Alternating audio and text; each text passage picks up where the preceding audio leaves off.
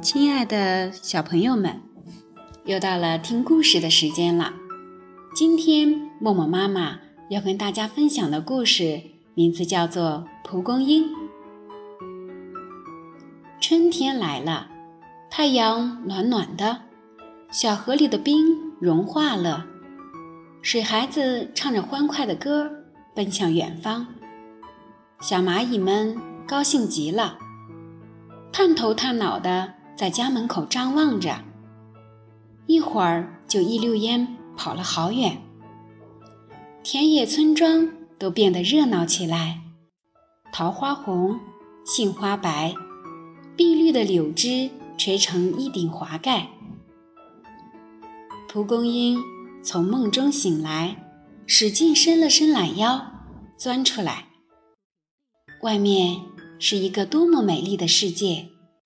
他心想：“两只小鸟在摇摇晃晃的柳树枝头，你一言我一语，多好的春光啊！我们去桃花树上唱歌吧。”“好啊，好啊，那里的空气香极了，小蜜蜂一定早去了。”它们兴高采烈地飞走了。一会儿。风里就传来清脆的歌声，蒲公英听着，心里痒痒的。他也想去赏桃花，一睹芳容。他使劲的要把身子拔高一些，再高一些。可是远远的，他只望见一团粉红色，朦胧的像个梦。这时。他听见旁边有人说话：“小姐，别幻想了，那份美与我们不相干。”回头一看，是苍耳。说老实话，对丑丑丑的苍耳，他心里还有几分讨厌。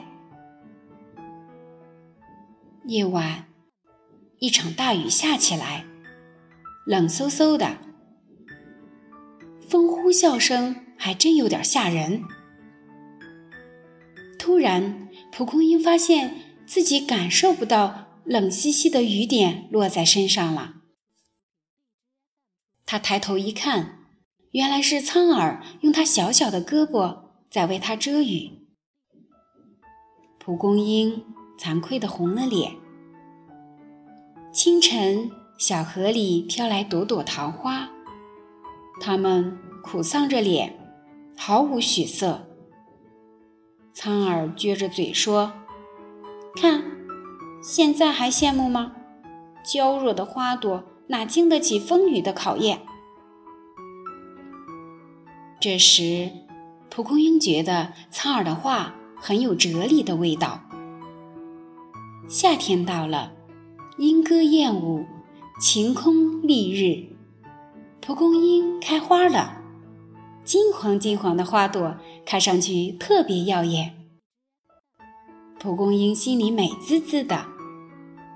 开在它身边的那些打碗碗花、豆角角花、猫眼睛花，它都不屑一顾。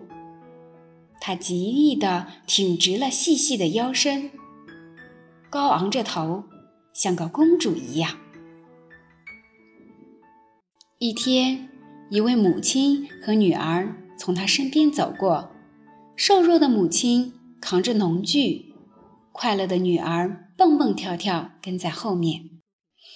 突然，小女儿看见了地上的花朵，她停住脚，蹲下来开始摘。很快，打碗碗花、豆角角花、猫眼睛花都被她捧在了手里。他们挤在一起，兴奋地准备离开这片荒野。蒲公英使劲地朝小女孩招手，可是这时候母亲在前面叫她了。小女儿望了一眼蒲公英，飞快地跑了。蒲公英沮丧极了，他觉得那些被小女孩带走的花多幸运，多幸福啊！现在只有苍耳这一个朋友在身边了。秋天来了，风里夹着凉意，蚂蚁们忙忙碌碌，开始储存粮食。蒲公英和苍耳都做了母亲，她怀里毛茸茸的孩子们整天吵吵闹闹，计划着去旅行。苍耳的孩子们早就一个个搭上行人或者野兔的车，远走他乡了。面对蒲公英的不舍，苍耳总是那般乐观笃定。